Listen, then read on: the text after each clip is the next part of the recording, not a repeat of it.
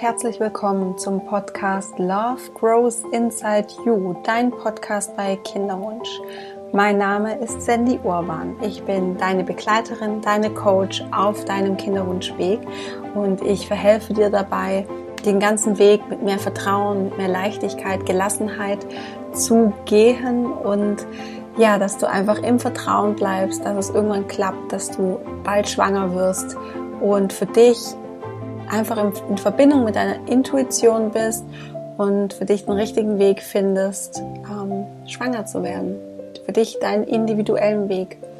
Und ja, dabei geht es mir auch eben viel darum, dir aufzuzeigen, was gibt es für Möglichkeiten.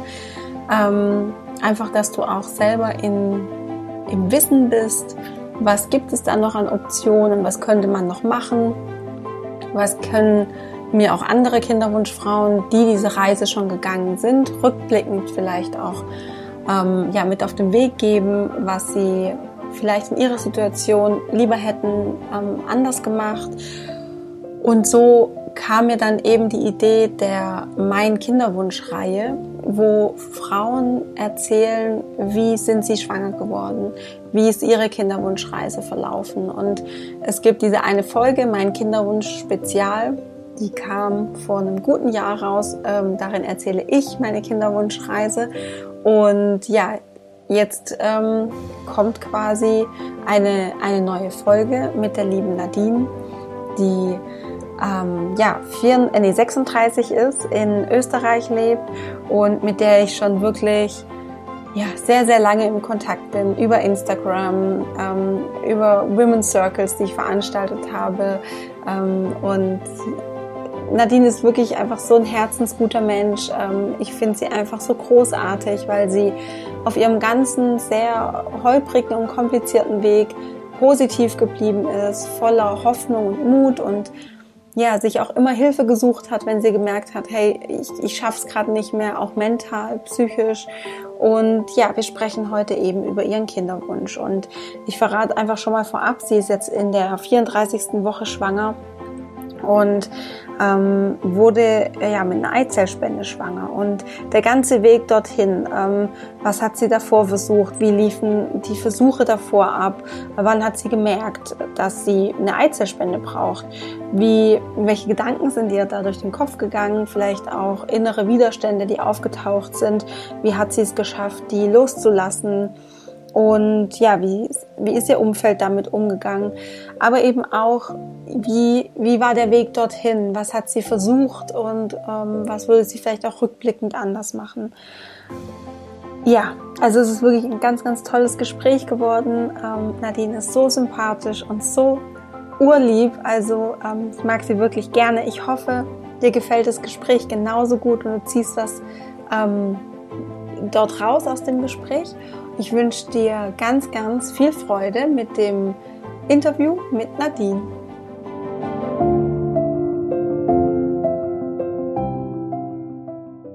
Liebe Nadine, wie schön, dass du hier bist und dass du heute mit mir und mit den Frauen da draußen, ähm, ja, die diesen Podcast eben hören, deine Geschichte teilst, deine Kinderwunschgeschichte teilst und damit ein Teil der Reihe bist, mein Kinderwunsch. Und das freut mich total.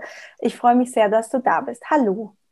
Ja, hallo, liebe Sandy. Ich freue mich natürlich auch mega, dass du mich da gefragt hast und ähm, dass ich da auch meine Geschichte teilen darf und kann. Denn ich finde es einfach sehr, sehr wichtig, dass man viel mehr über diese Themen spricht. Ja, sehr schön. Wir kennen uns ja auch schon ein Weilchen. Wir kennen uns jetzt nicht erst seit gestern, sondern wir sind schon seit längerer Zeit, ähm, ich glaube sogar seit Anbeginn meiner Selbstständigkeit, irgendwie habe ich das Gefühl, bist du so in, in, ja, in meiner Community und wir schreiben uns immer wieder und du warst auch in dem einen oder anderen Women's Circle dabei und hast auch mein Journal ähm, Probe gelesen und jetzt sitzt du vor mir und ja, äh, hast einfach ein, eine kleine Kugel, die du vor dir her trägst. Und ähm, ja, darum geht's. Ähm, wie, wie kam das? Wie war deine Kinderwunschreise? Und ähm, ja, ich würde einfach direkt gerne einsteigen. Ähm, und zwar am Anfang deines Kinderwunsches. Also wann war der Zeitpunkt oder wie hast du oder ihr gemerkt, ähm, dass ihr ein Kind wollt? Wie war das? Das ging relativ schnell. Äh, ich habe meinen Mann vor fünfeinhalb Jahren ähm, lieben gelernt, denn kennen tun wir uns schon länger. Und ich wollte davor niemals Kinder. Ich fand das ganz, äh, also diese Vorstellung, ich als Mama, fand ich ganz schrecklich. Und ähm, dann kam mein Mann und circa nach einem Jahr äh, kam der Zeitpunkt, da musste ich meine Spirale entfernen lassen, da die schon fünf Jahre in meinem Uterus äh, schlief. Und dann war natürlich die, irgendwie die Frage da mit Kind, ja oder nein.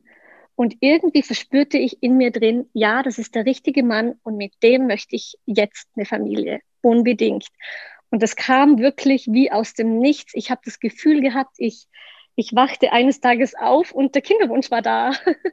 ganz, ganz komisch. Und ich war selbst sehr, sehr verwirrt, äh, wie gesagt, da ich nie Kinder wollte. Und ähm, so kam es dazu. Und dann war quasi eins, zwei, drei los. Und ähm, wie lange ist das jetzt her? Was meintest du vor? Das ist jetzt vier Jahre her, genau. Okay. Jahre. Mhm, okay, das heißt, ähm, da kam dann so in dir der Kinderwunsch auf und ähm, du hast ganz kurz, wenn ich einhaken darf, du hast gesagt, du konntest dich selbst nicht als Mama vorstellen. Um, was war das, wo du gesagt hast, das weiß ich nicht, da hattest du Bedenken oder da hattest du vielleicht Ängste? Mm, ich, hab, ich hatte immer das Gefühl, dass ich ein sehr egoistischer Mensch war äh, und gar nicht so im negativen Sinn, aber ich wollte nicht die Verantwortung für ein Kind übernehmen. Das, ich wollte nicht meine Freiheit aufgeben. Ich war ein Mensch, ich reiste gerne. Ähm, konnte dies und jenes machen und ich wusste, okay, ein Kind, das schränkt einfach ein. Und äh, das, der Gedanke, meine Freiheit aufzugeben, der, den fand ich, also den fand ich ganz gruselig. Und das war eigentlich so der, der Punkt, wo ich gesagt habe, ich möchte eigentlich nie Kinder. Mhm. Und dann kam aber dieser starke Kinderwunsch, weil du den richtigen kennengelernt hast und gesagt hast, das ist es, äh, der ist es. ähm, und wie geht es dir jetzt mit diesen Gedanken oder mit diesem, dass du eben ein sehr freiheitsliebender Mensch bist? Wie, wie gehst du jetzt damit um? Was, was löst es in dir aus? Dass ich bereit bin, meine Freiheit ein Stückchen herzugeben für ein kleines Lebewesen, das unsere Welt noch mehr bereichert, ähm, die Denkweise von meinem Mann und mir noch mehr bereichert. Äh, das war eigentlich so der einschneidende Punkt, wo ich gesagt habe, hey, wir, wir haben ordentlich gelebt, wir haben Party gemacht. Das heißt nicht, dass ein Kind, dass das Leben dann vorbei ist, aber ähm, ich war bereit, meine Zeit für ein Baby herzugeben, in Anführungsstrichen. Mhm. Mhm, das fand schön. ich mega schönes Gefühl. dass das, ja, einfach, das kam von innen. Mhm. Und wie, wie seid ihr dann in den Kinderwunsch gestartet? Also ähm, wahrscheinlich, also gab es eine Vordiagnose oder wie, wie seid ihr das angegangen? Leider äh, gab es keine Vordiagnose, das ich sehr, sehr schade finde, weil es ein vergeudetes Jahr war, meiner Meinung nach. Ähm, ja, man ging halt zum Frauenarzt, ließ sich die Spirale entfernen und dann hieß es, los, äh, komm in einem Jahr wieder, wenn es nicht klappt. Äh, fand ich sehr schade. Also mir, mir fehlte da irgendwie die Beratung oder dieses, hey, jetzt gucken wir mal, ob alles passt, ob alles stimmt, einen Hormonstatus vielleicht machen. Das hat mir irgendwie total gefehlt und ja, man startete natürlich äh, ganz klassisch mit äh, Sex nach Plan. Äh, ich war natürlich der Part, der sich da informierte im Internet, Eisprung etc. Ich habe mich davor gar nicht damit beschäftigt gehabt. Und so fing das an, so wie bei allen eigentlich. Ja, ja, ja. Und ab, ab welchem Punkt hast du so gespürt, ähm, hm, irgendwie, da stimmt was nicht oder das geht irgendwie nicht so einfach wie gedacht? Wann kam so der Punkt für dich? Das war so nach einem halben Jahr. Also klar, nach dem ersten Monat dachte man sich, na ja, das wäre ja auch ein Glücksgriff gewesen. Äh, dasselbe dachte man sich nach dem zweiten Monat. Nach dem dritten Monat war dann so, na ja, schade. Ähm, und wirklich so nach einem halben Jahr äh, saßen auch mein Mann und ich zusammen und haben darüber gesprochen, so was könnte, was könnte das sein? Treffen wir nie den richtigen Moment? Ich äh, googelte natürlich, ähm, äh, war natürlich ein Fehler mit ja, Eisprung. Könnte sein, dass es gar keinen gibt, dass man es gar nicht irgendwie mitbekommt. Aufgrund dessen natürlich dann Ovulationstest und Vitamine und Nahrungsergänzungsmittel. Mit dem fing ich dann an. Ähm, und da waren wir dann beide schon ein bisschen genervt nach dem halben Jahr. Das war dann, ja, nach einem Dreivierteljahr dann wiederum äh, entschließt sich mein Mann ein Spermiogramm dann zu machen. Mhm. Von sich aus? Von sich aus. Also da hat er dann gemeint, äh, ja, da könnte man mal nachschauen, was da los ist. Mhm. Äh, und er hat dann gleich einen Termin bekommen und ich musste dann leider noch, noch mal ein paar Monate warten, bis ich einen Termin bekam, da meine Frauenärztin ein Baby bekam. das war dann irgendwie, ja, das äh, Fehl am Platz. Ähm, und so lief das dann. Okay, und ähm, was kam bei dem Spermiogramm raus? Was, was war das Ergebnis? Das ging dann relativ schnell mit dem Ergebnis und äh, das Erste, was wir äh, ähm, mit, äh, mitgeteilt bekommen haben, war äh, zeugungsfähig. Das war schon mal juhu, wenigstens etwas. Ähm, aber ähm, die Spermien waren in der Beweglichkeit eingeschränkt was aber wiederum der Urologe meinte, naja, das ist äh, in der heutigen Zeit eigentlich völlig normal. Und ähm, solange es zeugungsfähig hieß, war eigentlich alles in Ordnung. Mhm, mhm. Und ähm, du hast dann einen Termin bekommen nach ähm, ein paar Monaten erst bei deiner Frauenärztin. Richtig. Ähm, was wurden da für Untersuchungen gemacht? Was hat man, was hat sie sich angeschaut? Ähm, sie meinte, die Frauenärztin meinte zu mir, dass wir einen Hormonstatus machen können. Das wäre das Erste. Und äh, natürlich eine gynäkologische Untersuchung, um zu gucken, ob die Eierstöcke in Ordnung sind. Und ähm, ja, dann wurde mir Blut abgenommen und eine Woche später bekam ich dann das Ergebnis. Äh, und das warf mich wirklich aus den Schuhen. Ja. Was das war das war, Diagnose?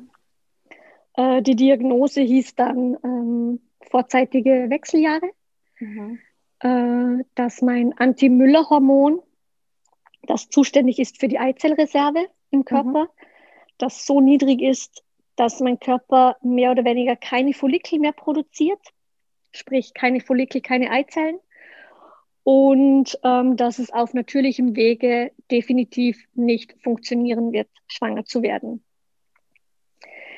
ich wusste in dem Moment gar nicht, was sagen. Ich war völlig sprachlos, mit dem hatte ich gar nicht gerechnet. Ähm, ich war dazu mal oh, 32, 33, ähm, fand das sehr, sehr schlimm. Und sie gab mir dann gleich, ähm, ohne irgendwie viel darüber zu sprechen, mir einen Überweisungsschein für eine Kinderwunschklinik mit. Und also ziemlich unsensibel lief das Ganze ab. Und mit diesem Überweisungsschein verließ ich die Praxis, rief meinen Mann an und sagte zu ihm, wir werden jetzt auch eines dieser Paare, die eine künstliche Befruchtung benötigen. Mhm. Und somit ähm, fing dieser Part dann an. Mhm. Wie ging es dir denn nach der Diagnose? Also, weil es hört sich jetzt so ein bisschen an, wie wenn man dich da schon auch ziemlich allein gelassen hat. So, also dir wurde halt diese Diagnose gegeben oder so bescheinigt, vorzeitige äh, Wechseljahre, dein AMH-Wert ist niedrig, keine Follikel. Ähm, ja, auf natürlichem Wege klappt das nicht. Wie, was, was hat es mit dir gemacht? Ich dachte mir, jetzt wollte ich jahrelang keine Kinder und jetzt plötzlich schon und dann funktioniert das nicht. Liegt es vielleicht an mir? Das war so mein erster Gedanke, äh, der mich da ziemlich ähm, plagte. Andererseits wiederum ähm, meinte die Frauenärztin als abschließenden Satz, naja, mit ein bisschen Hormonzugabe wird das schon klappen. Und äh, als ich das meinem Mann erzählte und er dann, naja, super, dann sind wir ja einen Schritt weiter, die können uns helfen. Quasi, da gehen wir jetzt hin, da kriegen wir ein bisschen Hormone und dann klappt das. Und das war dann wieder die Motivation. Da kam dann wieder die Euphorie mit, hey, okay, passt, wir, hatten, wir haben jetzt beide eine Diagnose, wir wissen, was los ist. Jetzt gehen wir da in eine, in, de, in eine spezialisierte Klinik, die helfen uns da und die schwängern mich. Das war dann so der zweite Gedanke quasi. Ja, ja. Und ähm, wie, wie ging es dann weiter? Dann habt ihr, habt ihr einen direkten Termin gemacht in der Kinderwunschklinik? Genau, richtig. Wie habt ihr die gefunden? Also was war das? Wie bist du auf die Kinderwunschklinik gekommen? Ähm, also bei uns in der Umgebung gibt es leider nur zwei. Eine, die ist privat und die andere ist in einem Landeskrankenhaus, eine Abteilung. Und ähm, wir entschieden uns dann für das Landeskrankenhaus, da ich von dieser Privatklinik mehr Schlechtes im Internet las an Erfahrungen. Und ähm, in dem Landeskrankenhaus, in dieser Abteilung, da war auch ein Frauenarzt, bei dem ich schon mal war. Das war der leitende Arzt. Und dadurch war das dann irgendwie klar, okay, wir gehen in das Krankenhaus. Mhm. Okay. Ähm, okay, wie, wie, war der erste Termin? Wie war das, ähm, das Vorstellen quasi? Ähm? Mm, wir bekamen auf jeden Fall sehr, sehr schnell einen Termin, an das kann ich mich noch erinnern. Und das war ein Erstgespräch, in dem, also wir hatten davor schon die Befunde äh, per E-Mail denen zugesandt, damit die wissen schon, um was es geht. Und das war eigentlich auch sehr äh, trocken, das Ganze, also sehr unsensibel. Der Arzt meinte dann nur, naja, da kommt nur eine ICSI in Frage. Ähm, was anderes wird eher weniger der Fall sein aufgrund von diesen Diagnosen und hat uns dann diese Methode erklärt, wie die funktioniert und ähm, hat uns dann noch Formulare etc. mitgegeben, Verträge äh, und was zu machen ist.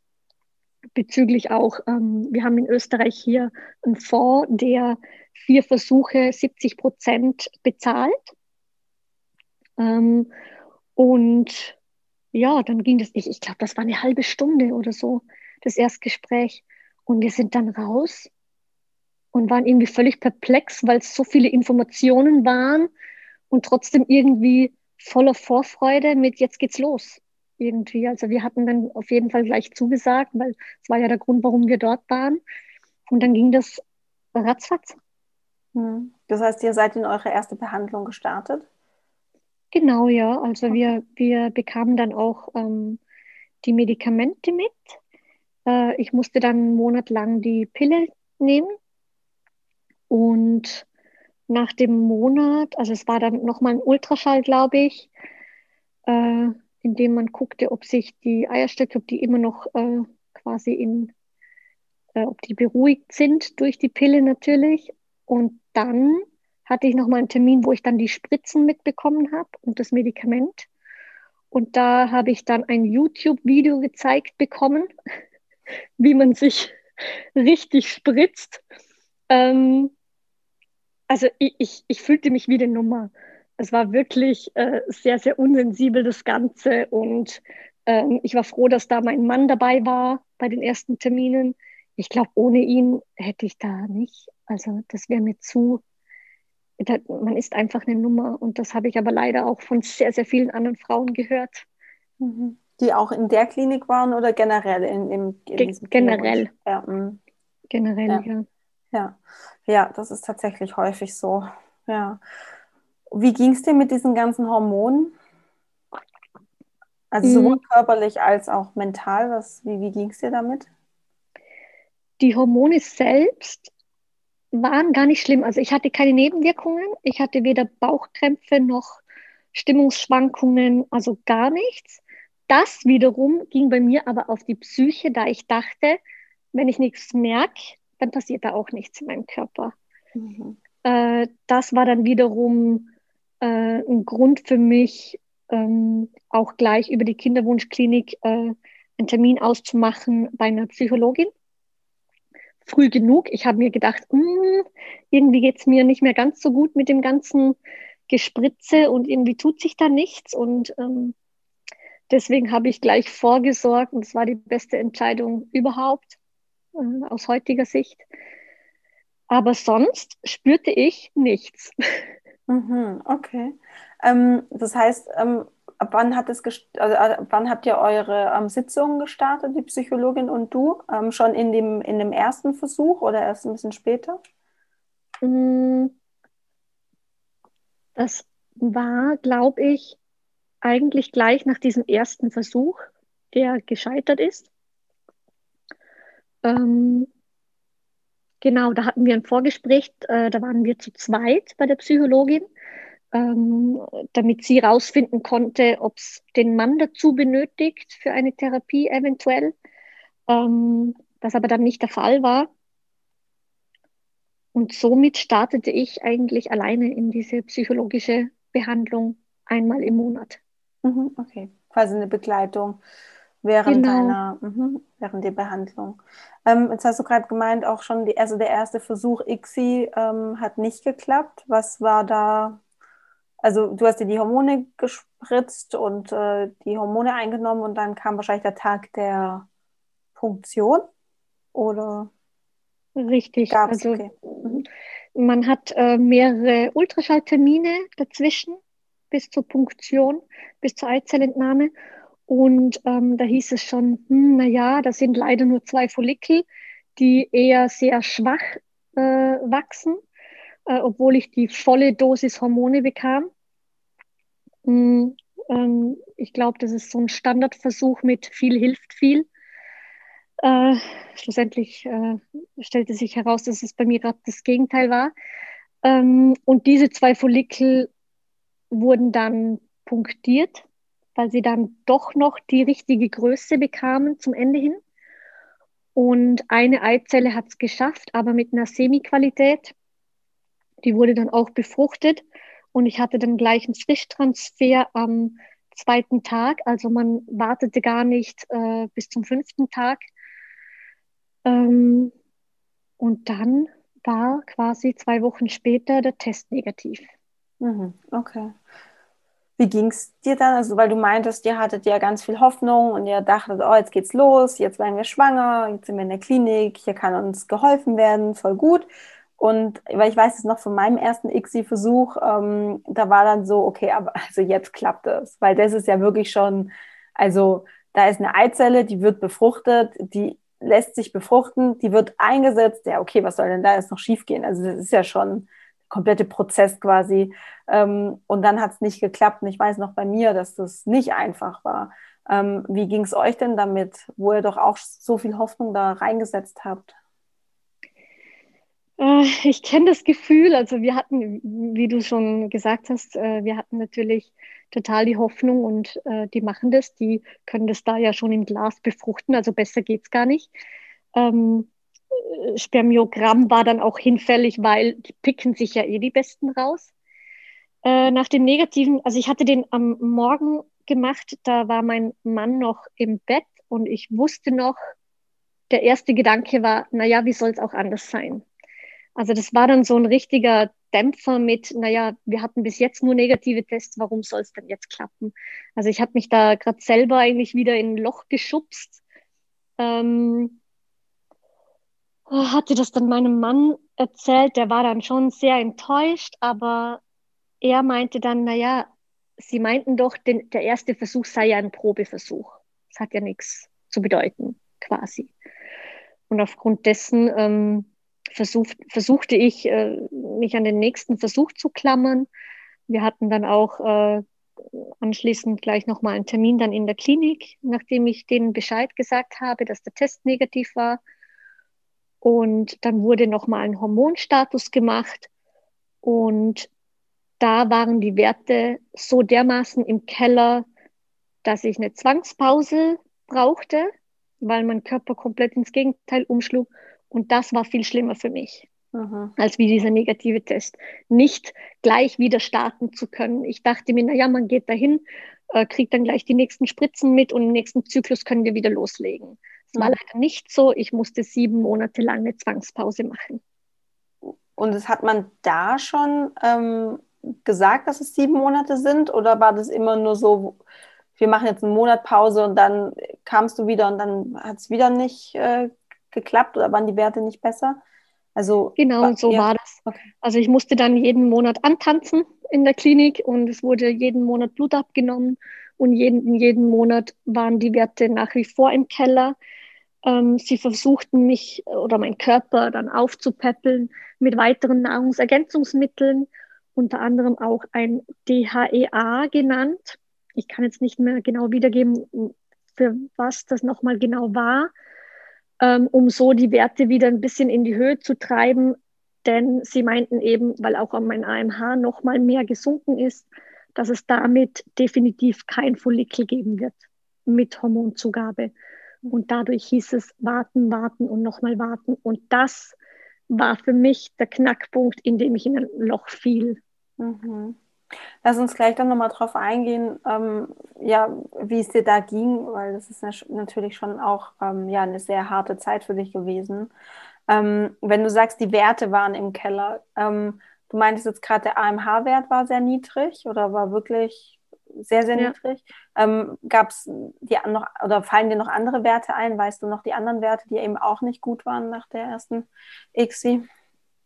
Puh, das waren eigentlich einige.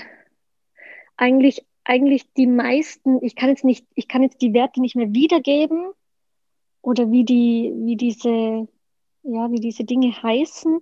Aber ich weiß, dass es mehrere Werte waren, die es eigentlich die in einem Bereich sein sollten, damit Follikel wachsen, damit die heranreifen, äh, damit es einen Eisprung äh, gibt. Und die waren alle so niedrig, dass da in meinem Körper eigentlich gar nichts mehr funktionierte. Also ähm, mhm. der Arzt wunderte sich, warum ich überhaupt noch eine Periode habe.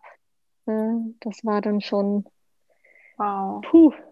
Also diese erste ICSI mit dieser krassen Hormongabe hat ja eigentlich komplett dein dein, ja, dein Hormonhaushalt, dein Körper zerschossen im Endeffekt.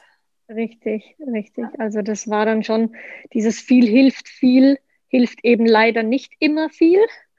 Äh, und das musste ich eigentlich irgendwie schmerzlich erfahren. Also dass da mein Körper, der also komplett ins Gegenteil schoss. Mhm. Mhm.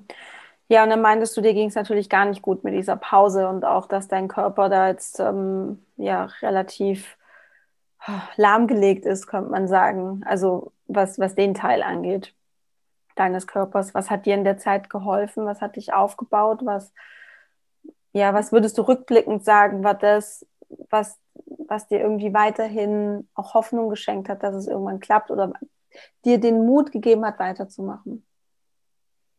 Ähm, ich habe dann angefangen, äh, einen Blog zu schreiben, der aber aktuell nicht mehr, nicht mehr aktiv ist. Ähm, ich habe mich, äh, ich habe auf Instagram einen zweiten Account erstellt, einen anonymen Account, in dem ich mich mit anderen Kinderwunschmädels äh, austauschen konnte. Das war das eine. Also da habe ich auch von, von, von Geschichten gelesen, oh mein Gott, also noch schlimmer, wie es mich traf eigentlich. Ähm, und zum anderen natürlich ganz klar mein Mann, der war da sehr optimistisch, aber nicht zu optimistisch. Der gab mir da einfach Halt, der war einfach da, der, der äh, malte sich nichts aus, sondern er war einfach da und sah ähm, die, einfach die Realität mit ein bisschen Optimismus. Und das half natürlich auch. Und zum Dritten natürlich ganz klar meine Psychologin. Definitiv. Also das würde ich jedem empfehlen, darüber zu sprechen. Und wenn man es nicht mit der Familie kann, dann auf jeden Fall äh, vielleicht mit einem Psychologe oder einer Psychologin. Definitiv. Das ist ein Punkt, wo ich ähm, jeder Frau empfehlen kann. Ganz viele sprechen nicht darüber. Und das ist, das macht es eben so schwierig, weil man damit selbst umgehen muss und das selbst verarbeiten versucht. Und das funktioniert meistens nicht. Mhm. Das sind drei Punkte, die mir geholfen haben, nicht aufzugeben mhm. und weiter dran zu glauben. Äh, schlussendlich dann auch ähm, den Input von dir auch, ganz klar. Also ähm, deine, deine Posts auf Insta, das sind einfach Dinge, die einen immer wieder zum Nachdenken anregen dass man einfach nicht aufgeben darf, dass irgendwann ist auch für einen selbst der Zeitpunkt gekommen, an dem es funktioniert, egal welchen Weg man wählt. Mhm. Ja, ja. Nach den sieben Monaten ähm, Zwangspause, wie ging es denn weiter, eure Kinderwunschreise? Ähm, wir starteten den zweiten ICSI-Versuch. Äh, man machte direkt vor der ICSI keinen Hormonstatus mehr, das sich dann danach herausstellte, ein Fehler war, denn ich habe mir eine Woche lang wieder die volle Dosis Hormone gespritzt, ging dann zum Ultraschall in die Kinderwunschklinik und es stellte sich heraus, dass mein Körper gar kein Follikel gebildet hat. Äh, war natürlich ähm, rausgeschmissenes Geld, weil einfach kein Follikel da war, den man stimulieren konnte. Und das war dann gerade nochmal äh, der zweite Dämpfer mit, okay, was ist jetzt los? Jetzt produziert mein Körper gar nichts mehr. Ich dachte zuerst, dass es an den Hormonen lag, aber schlussendlich habe ich natürlich herausgefunden, dass es auch manchmal sein kann, dass ein Körper gar nichts produziert. Äh, vor allem mit diesem niedrigen AMH, das, das habe ich davor gar nicht so wirklich äh, gewusst. Ich dachte, okay, das sind die Hormone. Was ist da los? Ich habe doch Hormone bekommen, da muss doch jetzt was sein, da muss was wachsen. Und aufgrund dessen war dann quasi Abbruch. Und dann, ja, gingen wir nach Hause und wussten nicht mehr weiter. Mhm. Mhm. Also ihr wurdet auch in der Klinik einfach gar nicht wirklich aufgeklärt, dass das einfach auch mal sein kann, dass kein Follikel da ist oder ähm, gerade mit so einem niedrigen AMH-Wert. Und ähm, auch eben nach diesem gescheiterten zweiten Versuch gab es von der Klinik jetzt auch keine Perspektive für euch. Richtig. Also ähm, wir wurden nicht wirklich aufgeklärt, hatte ich das Gefühl. Mhm. Äh, wir wussten ja selbst, also ich hatte mir eigentlich mein ganzes gynäkologisches Wissen über übers Internet ähm, mir beigebracht. Und das ist ja echt verrückt, oder? Also, dass du dir das einfach alles selber so ähm, anlesen musstest und so. Und wie habt ihr dann nach dem zweiten gescheiterten Versuch weitergemacht? Also es gab anscheinend keine Perspektive von der, äh, von der ähm, Kinderwunschklinik. Du hast dir alles quasi selber angelesen. Was war dann so, ja, euer nächster Schritt oder was dachtest du, was, was ist jetzt gut? Ähm, wir machten zunächst eine, eine, Pause, um uns darüber klar zu werden, was es noch für Möglichkeiten gibt. Ähm, der Arzt meinte, meinte dann, äh, wir könnten nochmal einen ICSI-Versuch natürlich starten. Hm, das war für mich eigentlich keine Option, weil ich mir dachte, naja, jetzt haben wir es zweimal versucht und es funktionierte nicht. Ähm, warum soll ich dann einen dritten Versuch starten? Das war für mich so unlogisch. Es passte einfach nicht. Ähm, ich glaube sogar, dass da das, dass das gerade die Weihnachtszeit war. Aufgrund dessen hatten wir ja sowieso eine, eine, eine, konnten eine Pause machen, da die Kinderwunschklinik hier sowieso zu hatte. Und dann kamst du. Und zwar mit dem Begriff sanfte ICSI.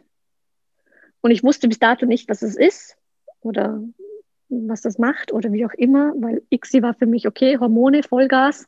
Äh, und äh, Eizell, äh, Eizell, äh, also die Punktion und Befruchtung und man wird schwanger und passt. Und aber eine sanfte ICSI wusste ich gar nicht. Ähm, du hast das dann sehr, sehr gut beschrieben, was das ist. Und ich dachte mir, okay, vielleicht wäre das ja für uns eine Option, einfach mal im natürlichen Zyklus zu gucken, was passiert, was macht mein Körper, wenn ich ihm keine Hormone gebe und trotzdem, trotzdem, dass er kontrolliert wird von der Klinik. Ähm, aufgrund dessen sind wir dann im neuen Jahr dann äh, nochmal in die Kinderwunschklinik und ich habe das dann vorgeschlagen meinem Arzt und meinte, was er davon hält, ob das eine Option wäre, ob wir das mal probieren könnten. Ähm, vielleicht sogar dann mit einer Insemination eventuell. Also so, dass, ähm, dass wenn eine Punktion vielleicht nicht, nicht stattfinden kann, aus was für Gründen auch immer. Und er meinte, ja, das könnten wir probieren. Äh, und somit haben wir dann gestartet. Ich glaube sogar, dass ich ähm, ganz leichte Hormone genommen habe in Tablettenform für den ersten sanfte ICSI-Versuch. Genau, und ähm, somit starteten wir in den nächsten Part mhm. unserer Kinderwunschreise. Mhm. Also fühlt sich für dich auch so an, dass du quasi davor so dieses Hormonstimulierte hattest und dann kommt so ein Cut und dann äh, ist es quasi, ja, wie du sagst, so ein, so ein zweiter Teil, so eine Fortsetzung. Weil so fühlt sich nämlich, oder hat sich für mich auch immer angefühlt. Das quasi, es war so der, der erste Teil, war dieses ganze Hormonstimulierte und dann, bei mir war halt noch ein Klinikwechsel mit dabei, deswegen war es nochmal ein, ja, krasserer Cut quasi, so in eine neue Phase rein. Aber so hat sich für dich auch angefühlt, dass es quasi so eine neue, ja, ein neuer Teil deiner, deiner Kinderwunschreise ist oder so neue Kapitel vielleicht auch. Richtig, ja. Das ja. waren also, sind alles Kapitel. Mhm. Zuerst dieses auf natürlichem Wege probieren, mhm. Sex nach Plan etc. Dann, okay, Kinderwunschklinik, ähm, äh, Hormone, äh, ICSI und dann, okay, jetzt probieren wir es probieren wir eine Mischung aus dem, aus natürlich und der Kinderwunschklinik. Mhm. Ähm, jetzt fällt mir auch gerade ein, wir hatten uns auch noch eine Zweitmeinung geholt, bevor wir das äh, gestartet haben. Und zwar eben in dieser Privatklinik, in dieser zweiten Klinik in unserer Umgebung. Und der Termin war eine Katastrophe. Also das war wirklich ähm, so, wie ich im Internet las, die Bewertungen. Also das war eine absolute Katastrophe, wirklich. Ja, aber man kann es auf jeden Fall äh, Kapitel nennen, definitiv. Okay. Ähm, was war daran so eine Katastrophe, ganz kurz? das bin ich jetzt gespannt. ähm, ich wusste, dass die Klinik auch mit, äh, mit äh, tschechischen Kliniken zusammenarbeitet.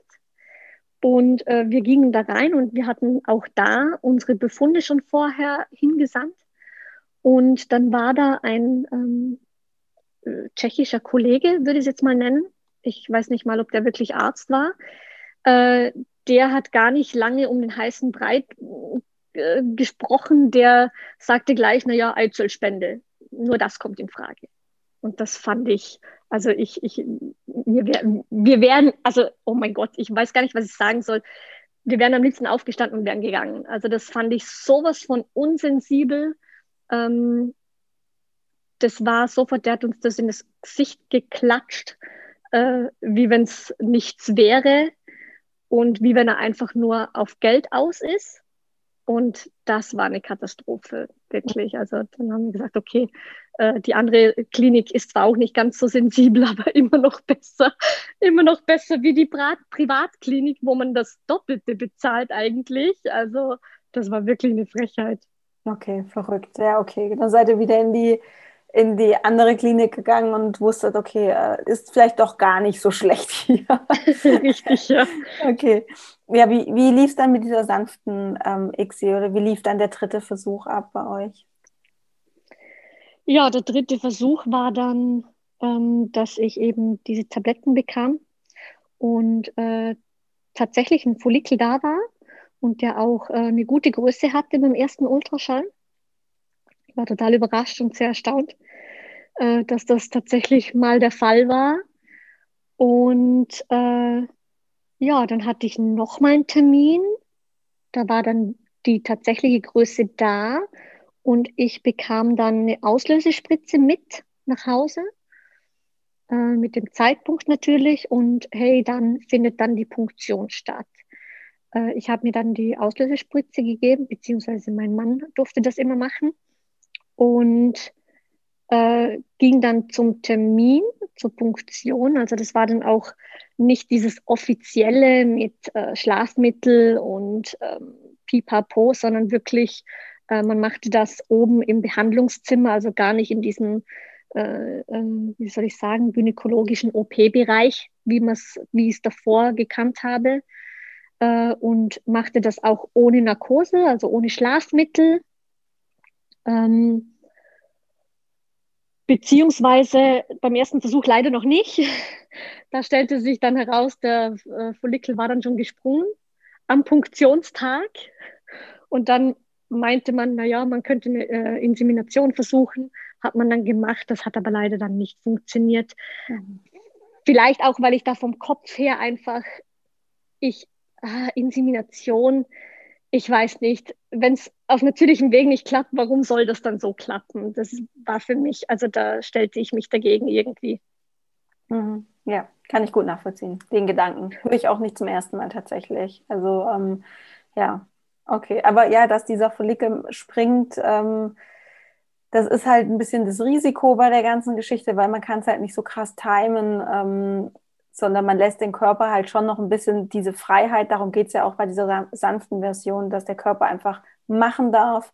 Und wenn er halt entscheidet, früher zu springen, dann ja, ist es halt so. Ne? Ja. Richtig. Ja, das heißt, dann habt ihr nochmal einen vierten Versuch gemacht mit der sanften Version, oder? Richtig, also ich kann auch gar nicht mehr genau sagen, wie viele sanfte Xs wir versucht haben. Waren nämlich doch einige, also wir hatten ein ganzes Jahr lang, äh, versuchten wir durch die sanfte Xi schwanger zu werden. Ähm, und es war aber immer, immer was anderes. Also entweder war dann doch wieder mal kein Follikel da, äh, dann hatte ich mal eine Punktion, da war aber die Eizelle total schlecht, also die konnte sich dann nicht befruchtet, äh, also die wurde dann nicht befruchtet. Ähm, dann wiederum äh, ein paar Mal eben, dass er frühzeitig schon gesprungen ist. Äh, dann wurde natürlich immer eine Insemination gemacht. Das Gute in der Klinik war, das wurde alles so ein bisschen, ich sage jetzt mal, schwarz abgerechnet. Also das, wir hatten da dann einfach eine Rechnung, wo ein Betrag war einfach für die Materialkosten. Äh, das war dann eigentlich ähm, eine super Sache, sage ich jetzt mal, dass wir uns da nicht in Unkosten noch gestürzt hätten, ähm, da es nie als offizieller Versuch gerechnet wurde. Mm, es war auf jeden Fall immer was anderes und nach einem Jahr kam ich dann ins Grübeln. Ich hatte mir das dann alles mal zusammengeschrieben, was bei jeder sanften ICSI eigentlich passiert ist und warum es nicht funktioniert hatte. Und wie gesagt, es war immer irgendwas anderes. Es war nie die perfekte Eizelle dabei. Und das gab mir dann zu denken. Mhm. Mhm. Okay. Puh, hört sich aber nach einem ganz schönen, auch wieder da, eine ganz schön, ganz schöne Anstrengung an. Ja, also ähm, dieses Hoffen und Bangen immer wieder, diese Gefühlsachterbahn zu haben, weiter, weiterzumachen. Ähm, da ist das Gute ja bei dieser sanften ICSI, ähm, dass der Aufwand nicht so enorm ist, dass man eben sagt, okay, ich kann wieder in den, auch also körperlich wie auch mental, kann ich jetzt auch gleich wieder den nächsten Zyklus starten, ähm, weil man jetzt nicht so viel dafür gemacht hat, in Anführungsstrichen, wie wenn man jetzt sich einen Monat lang jeden Tag eine Spritze setzen muss und komplett mit Hormonen voll ist und so, dann ähm, ist die, wie soll ich sagen, die Fallhöhe ein bisschen höher wenn es nicht geklappt hat. Richtig. Okay, du hast dir dann alles mal aufgeschrieben, hast geguckt, hey, okay, irgendwas stimmt da nicht. Also hast auch selber wieder angefangen nachzudenken und äh, selber wieder angefangen, ähm, ja, nach Optionen zu suchen, ähm, wie könnte es denn weitergehen und wie, wie ist es dann weitergegangen? Äh, Im Laufe dieses, also im Laufe von dem Jahr mit diesen sanften ICSI-Versuchen, äh, ging mir dieses Wort Eizellspende nicht mehr aus dem Kopf, was wir ja in dieser Privatklinik äh, gehört hatten. Ähm, und fing daraufhin an, während dieser Zeit ein bisschen nachzuforschen, was ist das genau, wo wird das gemacht, ähm, gibt es vielleicht auch in, auf, auf diesem Insta-Account Mädels, die das schon hinter sich haben, äh, wo vielleicht äh, mir Erfahrungen äh, erzählen konnten. Und mir ging das einfach nicht mehr aus dem Kopf. Und ich äh, habe das auch mal bei meinem Mann angesprochen. Und ähm, der meinte dann, ja, okay, aber im Worst-Case-Fall können wir noch mal drüber sprechen. Also er wollte gar nicht so viel drüber wissen eigentlich, weil er halt immer noch dachte, okay, das, das funktioniert auch so und ähm, dass wir dann quasi, wenn wirklich alle Stricke reißen, dass wir dann nochmal über dieses Thema intensiv äh, sprechen. Mhm. Und so war das dann auch. Also ich ähm, äh, hatte natürlich zuerst in, in, diesen, in diesen Jahren davor eben mit mir selbst zu kämpfen. Ich, ich hatte Panikattacken, Ah, etc. Und äh, musste natürlich zuerst mal gucken, dass ich das mit meiner Psychologin wieder auf die Reihe bekomme, dass ich da wieder Kraft habe, überhaupt an was anderes noch zu denken, dass ich da einfach wieder ähm, privat und in meiner Freizeit wieder auf Kurs komme. Äh, und ja, mit ein bisschen Geduld äh, lief das dann auch. Und irgendwann war dann der Punkt da, wo ich zu meinem Mann meinte, hey, guck mal, ich habe mir mal alles aufgeschrieben von den sanften Xis, äh, warum es nicht funktioniert hat, können wir jetzt über die Eizellspende sprechen. Mhm. Ich habe ihm dann dadurch ähm, sehr viel dann erzählt, was ich gelesen habe über Epigenetik, Genetik generell. Das war bei mir zuerst ein rotes Tuch. Äh, ein ganz großes rotes Tuch, weil ich immer, weil man denkt, okay, Eizellspende, oh Gott, das ist dann nicht mein Kind. Ähm, aber je mehr ich da nachgeforscht hatte, äh, desto mehr äh, dachte ich, okay, so schlimm ist das Ganze gar nicht, wie man sich das immer vorstellt irgendwie. Also das ist so ein Tabuthema. Man hört es und man schreckt gleich zurück. Also das gleiche wie Leihmutterschaft. Man hört es und oh mein Gott, ganz schlimm. Mhm. Und somit ähm, haben wir nochmal über das Thema gesprochen. Mhm. Ich finde, das ist ein ganz wichtiger Punkt, über den ich mit dir sprechen möchte. Wie du sagst, man geht da ran an dieses Thema und hat Gedanken, Ängste, macht sich Sorgen, hat eben auch vielleicht dieses, fühlt sich irgendwie abgeschreckt erstmal. Wie konntest du das dann transformieren in, in, ja, es ist eine Option für uns. Ja, wir können das machen. Also wie konntest du den Widerstand gegen diese Eizellspende loslassen und dich dafür öffnen, zu sagen, hey, das ist unser Weg. Und das ist nicht schlimm, sondern das ist einfach unser Weg und das ist was Gutes und es gibt die Option, diese Möglichkeit und ähm, wir wollen die nutzen. Wie, wie konntest du das transformieren? Oder was waren vielleicht am Anfang diese Gedanken, die du hattest und wie konntest du diese Gedanken transformieren? Hauptsächlich eigentlich durch meine Psychologin. Also die arbeitet natürlich hauptsächlich mit Paaren mit unerfülltem Kinderwunsch zusammen, hat äh, begleitet, äh, begleitete auch Paare, die diesen Weg gegangen sind, der Eizellspende.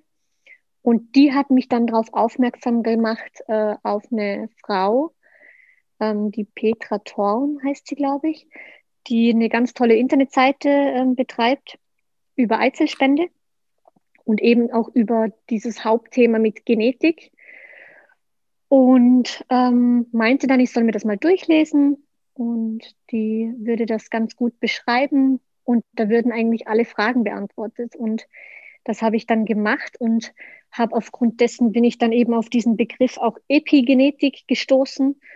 Und ähm, dadurch habe ich dann noch intensiver gegoogelt und merkte oder sah dann, dass es dass Genetik nur so ein minimaler Teil ist ähm, bei einer Befruchtung oder bei einem Baby, dass das eigentlich gar keine Rolle mehr spielt. Also, dass das auch für mich keine Rolle mehr spielt. So, oh mein Gott, ich will unbedingt, dass mein Baby meine Genetik hat. Das ist so ein kleiner Teil des, ähm, ja, also Haupt, Hauptgrund war da wirklich meine Psychologin, die mich da auf diesen positiven Weg gebracht hat. Mhm. Also, wenn ich das richtig verstanden habe, hast du am Anfang das Gefühl gehabt, das ist dann einfach nicht dein Kind. Also, ähm, das ist das Kind deines Mannes ein Stück weit, aber halt du bist nicht die Mutter. Also du, da ist einfach sind keine Gene von dir dabei, also kannst du ja nicht die richtige Mutter sein. So habe ich das so richtig verstanden, dass das so ein, so ein Gedanke, so eine Angst von dir war? Richtig, also ähm, makaber gesagt, mein Mann hätte dann mit einer anderen ein Kind. Ja. Und ich wäre quasi nur die Leihmutter. Mhm. Also dieser Gedanke hatte ich. Und ähm, es war natürlich schon so erschreckend, auch die, die Vorurteile generell äh, bezüglich Eizellspende. Und der Gedanke, der hat mich dann schon so, naja, hm, will ich das wirklich? Kann ich mit dem umgehen? Mhm. Äh, kann ich damit umgehen, wenn das Ganze dann funktioniert und wir machen das und ein Baby ist dann da, kann ich dann damit umgehen? Kann ich da mit meiner Familie drüber sprechen? Kann ich das? Ist das der Weg für uns? Kann das mein Mann? Also da waren hundert, hunderte Fragen im Kopf. Mhm. Und da hat er eben ähm, die Website geholfen von ähm, Petra Thorn heißt sie. Richtig. Mhm. Und deine Psychologin. Und was war so der, also du meintest eben gerade, dass das, du hast dich dann eben auch nochmal schlau gemacht zum Thema ähm, Genetik. Ähm, das war für dich so der, der Punkt, der Einstiegspunkt, wo du diese Angst, wo du diese Fragen auflösen konntest. Richtig. Ja. Einfach zu sehen, dass die Genetik alleine nicht das Ganze ausmacht. Also man vergisst dann einfach die soziale Prägung, was ein Kind äh, ausmacht, ähm, die ganze Erziehung, das Umfeld. Es macht viel mehr aus als wie die Genetik an sich. Die Genetik ist nur, nur ein, ein Bruchteil von dem, was aus einem Baby, aus einem Kind mal wird, definitiv. Also das äh, und man sieht ja auch, äh, man hat dann auch ein bisschen Bedenken auch bezüglich dem Aussehen so. Aber jetzt sind wir mal ehrlich, also ich habe schon jede Menge Kinder gesehen, die nicht mal annähernd den Eltern ähnlich sehen. Also man kann auch da nicht drauf zählen, dass die Genetik zuschlägt und man sieht genau, ah, das Kind kommt von der. So, also ja. das, das geht nicht. Also wenn man mal sich mehr darüber Gedanken macht und sich damit beschäftigt, sieht man, dass Genetik einfach nicht alles ist. Mhm. mhm. Also ähm, das kann ich jetzt aus meiner Perspektive, ähm, wo ich eben jetzt auch Mutter bin, ganz klar sagen, dass Mutter ist die Person, die für das Baby da ist und die für die ähm, die Bezugsperson ist und es tröstet, wenn es weint oder ähm, also Mutter sein hat, wie du sagst, für mich ähm, auch nichts Genetisches, sondern es ist wirklich, es ist eine Einstellung und es ist ein Verhalten. Es ist wie, wie verhältst du dich gegenüber einem neuen Lebewesen, einem Menschen?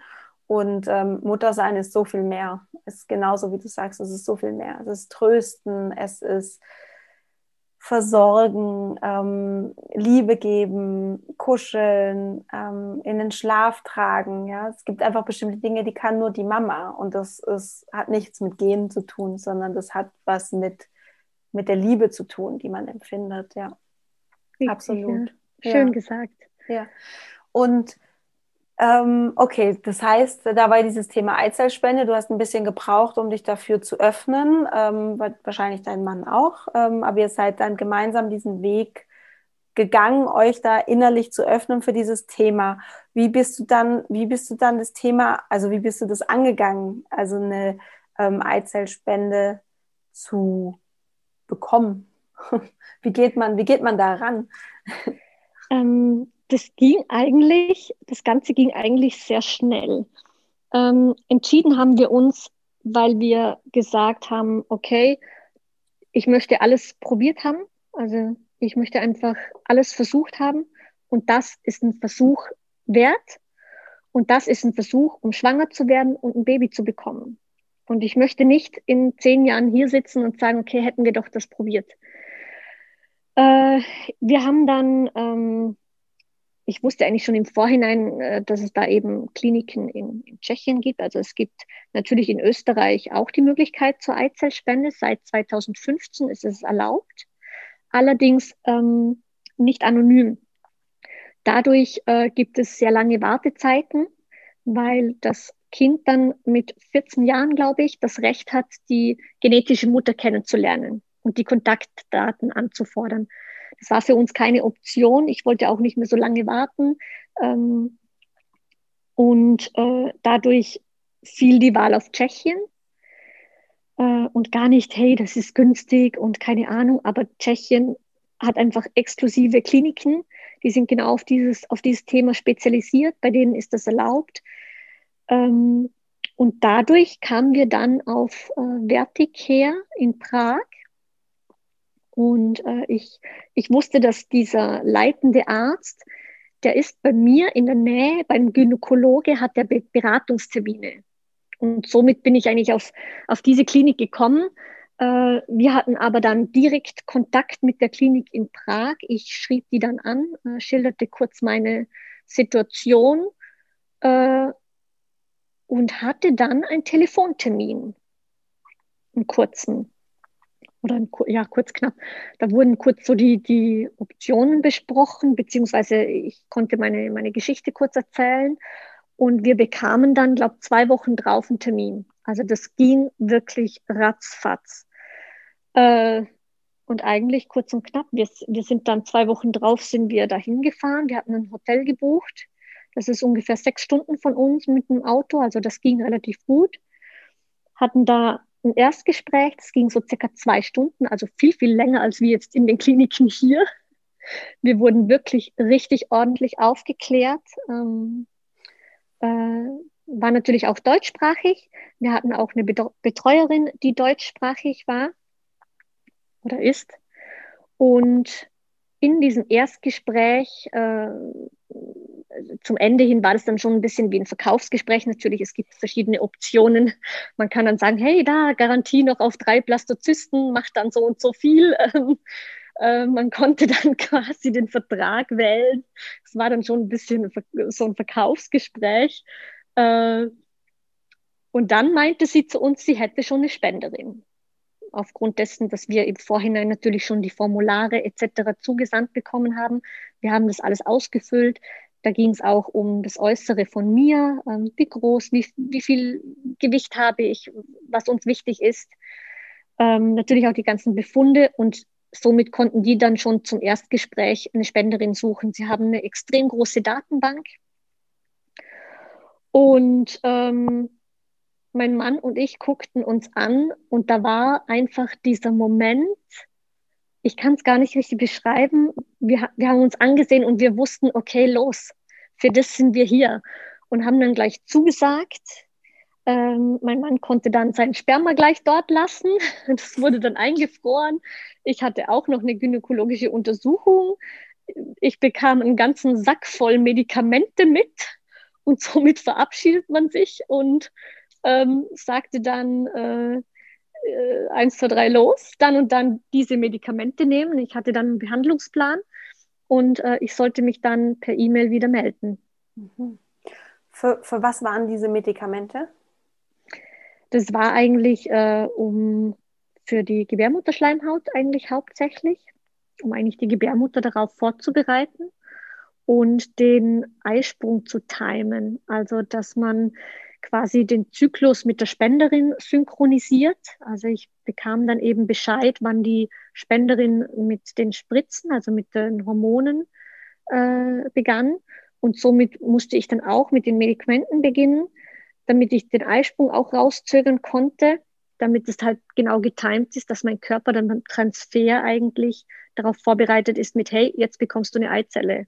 Das ist faszinierend, was alles möglich ist. Gell? Also ich finde es so faszinierend und so schön, dass man, dass die Medizin so weit ist, dass das, dass das einfach möglich ist. Ja? Also ich finde das wirklich sehr faszinierend.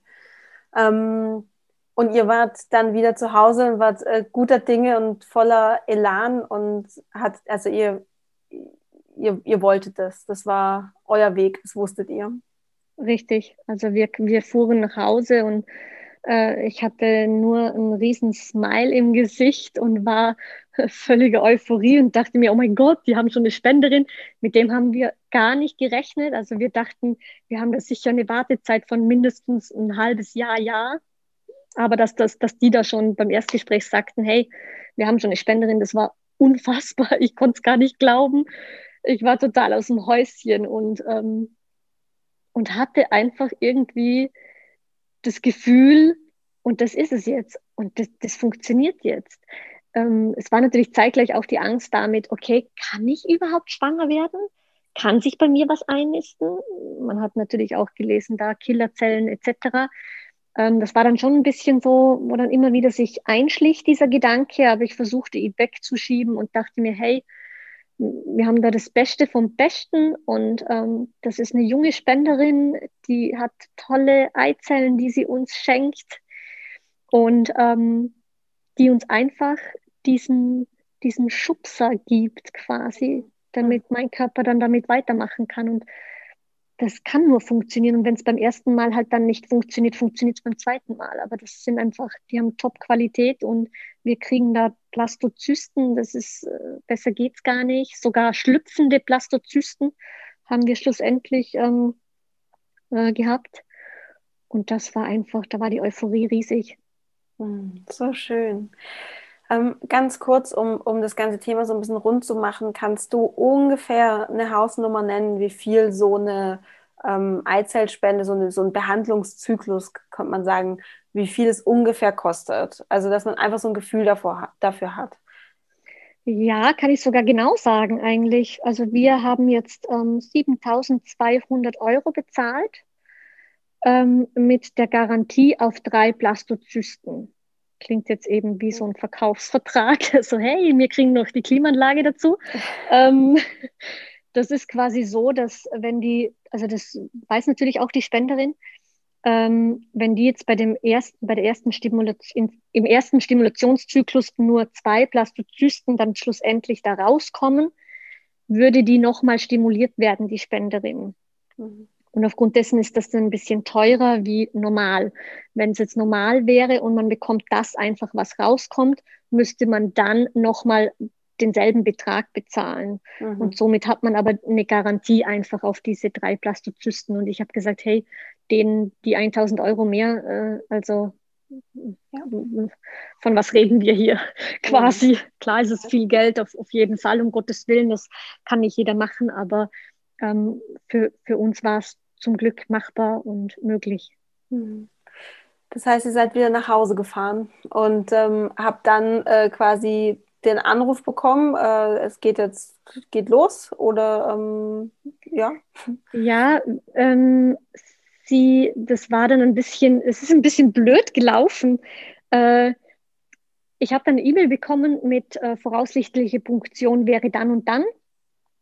Äh, ich glaube sogar war das, glaube ich, 19. November letzten Jahres oder so.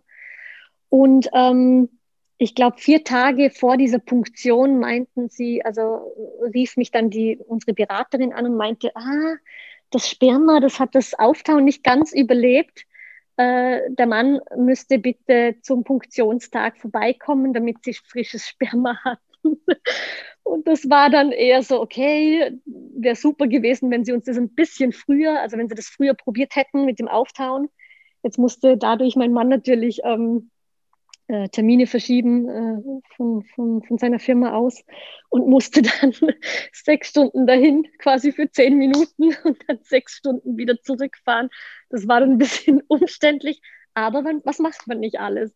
Und somit ähm, hatten die frisches Sperma und äh, ja, das war dann, das war dann eigentlich ganz gut. Und die hatte dann die Punktion. Wir hatten dann, glaube äh, eigentlich eh einen Tag drauf hatten wir oder bekamen wir eine E-Mail mit, äh, dass sie elf, elf Eizellen äh, ergattern konnten. Das im ersten Moment natürlich nicht viel klingt, aber sie hatte auch nicht die volle Dosis Hormone. Also das haben die so gemacht, dass es äh, natürlich nicht so nicht zur Überstimulation kam, was auch völlig okay ist, um Gottes Willen. Also elf Eizellen, das ist ja, für mich war das, oh mein Gott, so viel. Ähm, ah ja, muss ich ganz kurz, muss ich ganz kurz auch nochmal einhaken, weil elf Eizellen sind auch viel. Also das ist vielleicht bei denen, ich weiß nicht, wie, wie die stimulieren und so, aber jetzt so in meinem, in meinem Erfahrungsschatz, den ich jetzt habe mit anderen Frauen auch, ähm, klar gibt es mal Frauen, die haben auch mal 20 Eizellen oder so, aber ähm, elf Eizellen sind schon gut. Also nur um das vielleicht noch mal ein bisschen äh, in, in, Relation zu rücken. Ich weiß nicht, was die sonst da drüben in Tschechien machen, mit was die da stimulieren, aber okay, okay, sorry, ja. Vor allem waren jetzt die elf, äh, elf Eizellen auch äh, super, also von der Qualität her einfach. Also ich kenne sie auch von hier, äh, dass ganz viele, jetzt gerade eine Bekannte von mir hat 34 äh, Follikel und hatte dann 22 Eizellen, aber schlussendlich hat sie zwei Eizellen, die übrig waren, quasi. Also es war dann auch, ähm, mhm. also elf Eizellen waren super Ergebnis ja. und schlussendlich hatten wir vier Blastozysten ähm, und sogar schlüpfende Plastozysten. Also das ist nochmal ein Tag länger und besser geht's gar nicht. Also das ist quasi Top-Qualität. Ähm, und das war natürlich ein Ergebnis, oh mein Gott, juhu, äh, oh Gott, ich kann zum Transfer, wir können darüber fahren und äh, Tag X kam dann, mhm. wir fuhren darüber und das war einfach, ich war so ultra nervös. Ich war, ich hatte schon so viel mitgemacht, aber ich war da so unfassbar nervös. Ich hätte am liebsten losgeheult. also die Nervosität, äh, Nervosität, die fraß mich auf. Das war ganz, ganz furchtbar. Ja, ja, ja, klar. Man macht ja auch, das ist ja auch wieder so ein Fall, da, da machst du ja sehr viel. Also da ist einfach auch sehr viel Aufwand ähm, dahinter mit dorthin fahren. Ähm, dann ist dein Mann nochmal hingefahren zwischendrin. Ähm, diese sechs Stunden Fahrt, die sind ja schon auch also ist ja schon auch was, ne? so ein Stück weit. Ist ja trotzdem immer so ein, ein kleiner Urlaub, den man da macht quasi, um dorthin zu fahren. Ähm, dann hattest du den Transfer und dann zwei Wochen später war dann der Bluttest, tippe ich mal, oder? Äh, nö, das lief eigentlich so, dass ich ähm, äh, nach dem Transfer, also eine schlüpfende Blastozyste, ich habe mich natürlich wieder informiert im Internet. Äh, ich wusste natürlich, dass diese ähm, sich im Normalfall und im besten Falle äh, am selben Tag noch einnisten würde. Und somit wusste ich auch, dass ich natürlich nach fünf Tagen eigentlich positiv testen könnte. Und äh, da ich ja, also logisch, äh, mega ungeduldig, ich wollte keine zwei Wochen warten. Es empfiehlt zwar jeder, ah, man soll zwei Wochen warten. Ich konnte es einfach nicht und habe dann Montag war Transfer und am Sonntag in der Früh hatte ich den ersten positiven Test in der Hand. Sehr schwach, es waren Zehner, äh, also ein Frühtest, äh, sehr schwach, aber gut sichtbar. Und ich oh Gott, das, ich, ich konnte, ich, ich, ich weiß nicht, wie es gestern gewesen wäre. Ich stand da in der Küche mit dem positiven Test und habe mir selber gesagt, fang jetzt nicht an zu heulen, weil ich wusste, was noch alles passieren kann und ich wollte jetzt noch nicht so diese übermäßige Freude äh, zulassen, mhm. weil je, je mehr man sich freut, desto tiefer fällt man dann auch wieder. Und aufgrund dessen, oder war zumindest bei mir so, und aufgrund dessen ging ich dann zu meinem Mann ins Schlafzimmer und zeigte ihm den Test und meinte, drück jetzt ja die Daumen, dass es hält und dass es bleibt. Und somit war das ein unbeschreibliches Gefühl. Ich hatte dann äh, jeden zweiten Tag habe ich dann einen Test gemacht, der wurde wirklich immer stärker. Ähm, gespürt habe ich gar nichts noch. Also ich, ich, hab, ich hatte da keine Beschwerden oder, oder Schwangerschaftssymptome. Ich habe dann immer darauf gewartet, dass mir endlich schlecht wird, aber das trat dann nicht ein. Aber der Test sagte alles und ähm, dann ging ich auch zum Bluttest, zu meinem Gynäkologe, also hier. Ich, ähm, das war dann wiederum der von der Klinik, wo wir waren.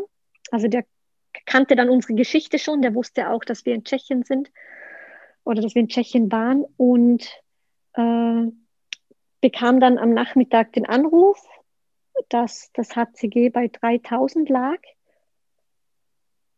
Und da musste ich erst mal eine halbe Stunde lang heulen. Also da brach es aus mir raus. Ich konnte es nicht glauben. Das war für mich das Allerschönste ever. Also das war dann dieses, okay, alles ist gut, das HCG ist gestiegen und es ist in einem super tollen Bereich.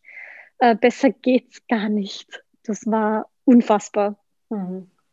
In dem Moment wahrscheinlich auch total nebensächlich, beziehungsweise gar nicht mehr präsent, dass es eigentlich gar nicht deine Eizelle ist oder das war in dem Moment, es ist ja ein Teil von dir und es wächst ja in dir und das ist ja, also das war wahrscheinlich in dem Moment gar nicht mehr wie soll ich sagen, gar nicht mehr Thema, oder? Gar nicht, gar mhm. nicht. Also das war wie weg, wie weggeblasen. Klar ist das Thema äh, da. Ich meine, ich kann es nicht ähm, äh, für mich selbst ähm, unter den Teppich kehren. Das möchte ich auch gar nicht, äh, weil ich der Spenderin sehr, sehr dankbar dafür bin. Ähm, aber ich, ich hatte den Test, ich hatte das, den HCG-Wert, da war das völlig nebensächlich. Mhm. Es war nur noch dieses, hey, ich bin schwanger, oh mein Gott, und da ist, oh mein Gott, da ist ein Embryo bei mir drin. Also da war die Freude natürlich darüber viel, viel größer als wie alles andere. Mhm. Gerade das Thema ähm, Eizellspende ähm, hast du ja vorhin auch gemeint, hast du ja mit deiner Familie und auch mit Freunden besprochen oder hast du ihnen gesagt, das machen wir jetzt. Ähm, wie war da so die Reaktion? sehr, sehr positiv, muss ich, äh, muss ich sagen. Der, der Grund, warum ich das erzählt habe, war eigentlich, hey, ich möchte nicht nach Tschechien fahren und keiner weiß, wo wir sind. das war so ein, so ein Grund, wo mir im Kopf schwebte. Äh, meiner Schwester hatte ich das als erstes erzählt, aber äh, eigentlich aufgrund dessen, da wusste ich, die ist da völlig offen, weil die hat selber einen ungewöhnlichen Weg ähm, gewählt, um, äh, um Kinder zu bekommen. Und ähm, die war da gleich, oh mein Gott, echt cool, macht ihr das? Und äh, die war da auch völlige Euphorie und äh, fieberte total mit. Und meine Freunde und der Rest von der Familie war auch sehr, sehr offen dem Thema gegenüber. Also die waren da sehr geduldig, dass ich ihnen das erklären konnte und ähm, waren da völlig auf unserer Seite. Also die freuten sich da mit uns. Mhm. Oh, schön, sehr wertvoll auf jeden Fall. Ja, und jetzt sitzt du da und bist in der 34. Woche schwanger und äh, alles sieht gut aus.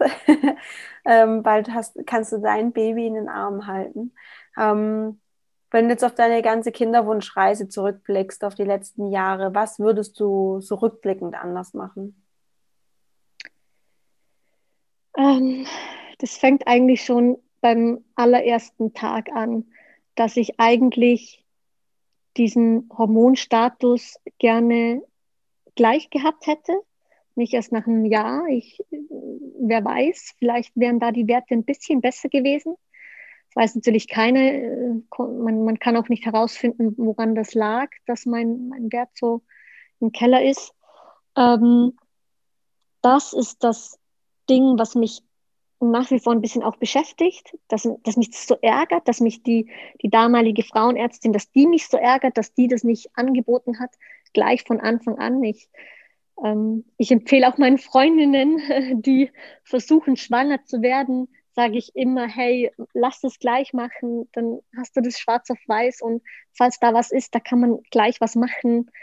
Und ähm, das ist eigentlich das, was ich anders machen würde und sonst eigentlich genauso.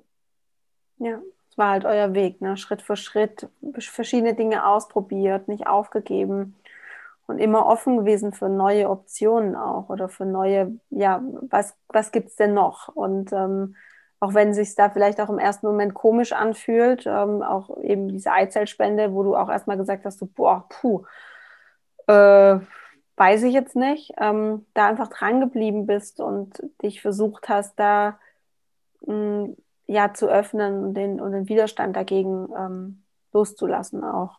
Mhm. Ähm, was hat dir in dieser ganzen Kinderwunschzeit ähm, oder was war da so für dich so das, die wertvollste Erkenntnis, die du rausziehst? Die wertvollste Erkenntnis, das ist eine gute Frage. Hm.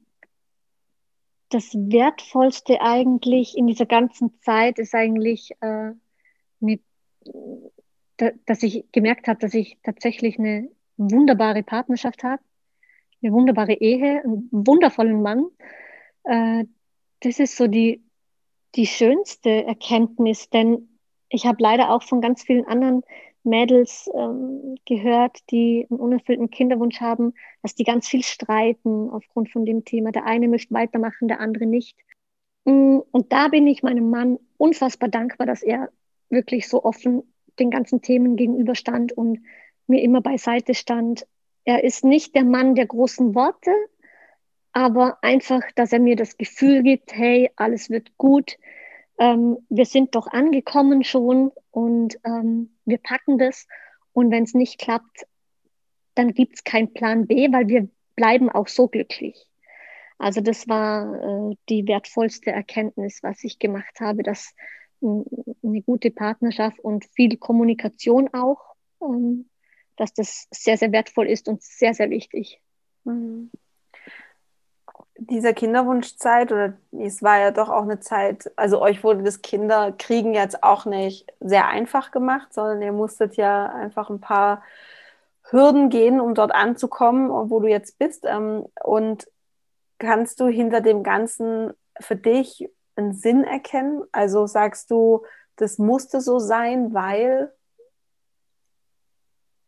Ein Sinn. Ähm ich würde es gar nicht so nennen, ob es einen Sinn, also ob, das einen Sinn dahinter steckt. Ich sehe es eher, ich versuche mir eher das Positive aus dieser Zeit zu picken. Also wenn ich denke, ich habe mir ein unfassbares Fachwissen angeeignet in dieser Zeit, ähm, was ich sonst natürlich nicht hätte. Äh, das finde ich jetzt sehr positiv. Ich habe dadurch ähm, sehr viele Mädels kennengelernt, unter anderem auch dich kennengelernt, das ich sehr wertvoll fand. Ich habe nach wie vor mit drei Kinderwunschmädels nach wie vor Kontakt, regelmäßigen Kontakt, dass mittlerweile gute Freunde geworden sind. Mm, das wäre ja alles nicht so. Ich habe gemerkt, dass ich über meine Grenzen gehen kann und trotzdem, trotzdem äh, wieder auf die Beine komme, auch wenn es mal schlecht ausgeht und dass ich eben auf meinen Mann zählen kann, der nicht gleich wegrennt, wenn ich äh, fast ein halbes Jahr Panikattacken habe und nicht mehr aus dem Haus kann. Also dass er trotzdem da bleibt und sieht, okay, das geht wieder aufwärts, es kommt wieder hoch. Hm. Also gar nicht so ein Sinn, sondern eher ähm, die Zeit hat mich geprägt und ich habe mir meine positiven Dinge daraus, daraus gepickt und ähm, schätze das mittlerweile mhm. sehr und kann meine Erfahrungen auch mit anderen teilen. Ja, was sehr, sehr wertvoll ist, wirklich sehr wertvoll. Man merkt auch einfach, dass du mit der ganzen Sache total im Reinen bist und da, da einfach auch kein Groll ist oder keine Wut mehr, sondern das ist einfach so, du bist damit im Rhein, du hast da deinen Frieden mitgeschlossen mit eurem Weg und es war jetzt so und du seid da durchgegangen und es war nicht immer einfach, ähm, aber es hatte dieses, dieses höhere Ziel, so ähm, als dass du jetzt Mama bist. Ähm, du hast ja vorhin erzählt, dass während dieser Behandlung ähm, auch, dass es insgesamt vier Blastozysten gab und eine wurde dir jetzt eingesetzt. Was ist denn mit den anderen drei? Ste liegen die bei, äh, für euch noch auf Lager? Ja, genau. Also die anderen drei, die sind äh, eingefroren in Prag. Und ja, da gucken wir mal, was damit passiert. Also ich, ich muss auch ehrlich sagen, ich muss mich da noch mal informieren, wie das läuft, ob man, ob man die weiterhin behalten kann mit einer Einfriermiete oder ob die dann vernichtet werden, wenn, wenn wir das Baby bekommen haben. Das, da muss ich mich nochmal informieren, beziehungsweise, beziehungsweise nochmal im Vertrag nachlesen. Ähm, es gibt keinen Plan, dass wir ein zweites möchten. Das ist, also steht nicht auf dem Plan. Ähm, und deswegen, was dann mit den drei anderen Kämpfern passiert, das müssen wir noch äh, gucken. Noch entscheiden, ja, ja. Ähm, wie möchtet ihr das denn eurem Kind jetzt kommunizieren? Wie transparent möchtet ihr sein, ähm, was das angeht? Ähm, du hast ja vorhin schon angeschnitten, ähm, dass es in Österreich so ist, dass ab dem 14. Lebensjahr das Kind ja das Anrecht hätte, die genetische Mutter kennenzulernen. Ähm, das ist in Tschechien jetzt nicht so. Ähm, aber wie würdest oder wie wollt ihr das handhaben gegenüber eurem Kind? Mm, da haben wir gar noch gar nicht so intensiv darüber gesprochen, mein Mann und ich. Äh, ich weiß, dass es ein sehr gutes Buch gibt, fast schon ein Kinderbuch, äh, natürlich für Kinder und Eltern über das Thema Eizellspende. Ähm, ich möchte eigentlich das irgendwie versuchen, sobald der Kleine das versteht oder ja, versteht ist natürlich schwierig, das ist ein komplexes Thema, aber sobald er generell verstehen kann, dem das beizubringen. Ähm, oder dem das zu erzählen. Ich, ich weiß noch nicht genau, wie wir das machen. Ich glaube, ich werde mich da viel mit meiner Schwester noch unterhalten. Wie gesagt, die hatte auch einen ungewöhnlichen Weg und die Kinder sind, äh, die Zwillinge sind auch damit aufgewachsen und für die ist das völlig normal, dass es so ein Weg war. Ähm, und da werde ich mich wahrscheinlich mit der noch öfter zusammensetzen und eventuell vielleicht sogar noch mal mit meiner Psychologin, um da noch Rat zu holen, wie man das am besten angeht. Mhm. Was ich aber so schön finde, ist, dass ihr einfach da offen sein wollt. Und ähm, weil das führt eben auch dazu, dass die nachfolgende Gesellschaft äh, diese Offenheit eben auch hat, dieses Wissen, es gibt Eizellspenden, es gibt assistierte Befruchtung ähm, und dass es einfach kein Tabuthema mehr ist, sondern dass die nachfolgende Gesellschaft damit viel offener umgeht und damit tragen wir eben auch als Eltern bei, indem wir einen offenen Umgang damit pflegen und sagen, das ist nichts Schlimmes, ganz im Gegenteil, es ist was ganz Besonderes. Und ähm, ihr habt für dieses Kind so, so, so viel getan. Es ist so ein absolutes Wunschkind. Ähm, dieses Kind kann sich so glücklich schätzen, ähm, ja, bei euch als Eltern zu haben, weil ähm, es ist so, so, so gewollt. Und ähm, ja, ich glaube, das ist als Kind das Allerwichtigste zu wissen, hey, ich bin total gewollt und meine Eltern lieben mich abgöttisch, weil weil sie so viel für mich getan haben, dass ich jetzt hier sein kann in dieser Familie. Ich glaube, das ist ein Wissen, das für Kinder unglaublich viel ausmacht im Leben, für den Selbstwert, für Selbstvertrauen, für den Lebensweg im Allgemeinen. Ja. Das glaube ich auch. Also ja. definitiv. Also die, die Spenderin ähm, hat äh, bei uns jetzt privat, hat die einen Namen auch für uns. Ähm, ich weiß natürlich nicht, wie sie heißt, aber wir haben der einen Namen gegeben, äh, einfach weil ich Spenderin finde ich so medizinisch. Ähm, und ich werde der auf, auf, also lebenslänglich, äh, mir egal, aus was für einem Grund die das gemacht hat, ähm, weiß man ja nicht, aber ich werde auf lebenslang äh, einfach dankbar sein.